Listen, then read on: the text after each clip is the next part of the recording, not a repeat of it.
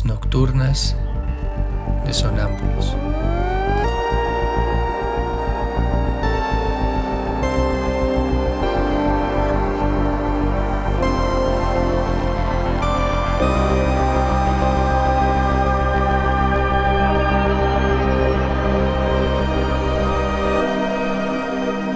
Réplicas diarias a lo tácito e implícito.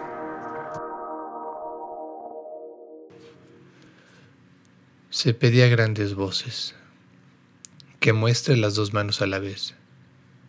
Y esto no fue posible. Que mientras llora, le tomen la medida de sus pasos. Y esto no fue posible. Que piense un pensamiento idéntico en el tiempo en que un cero permanece inútil. Y esto no fue posible.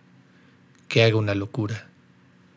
Y esto no fue posible que entre él y otro hombre semejante a él se interponga una muchedumbre de hombres como él. Y esto no fue posible. Que le comparen consigo mismo. Y esto no fue posible. Que le llamen, en fin, por su nombre. Y esto no fue posible.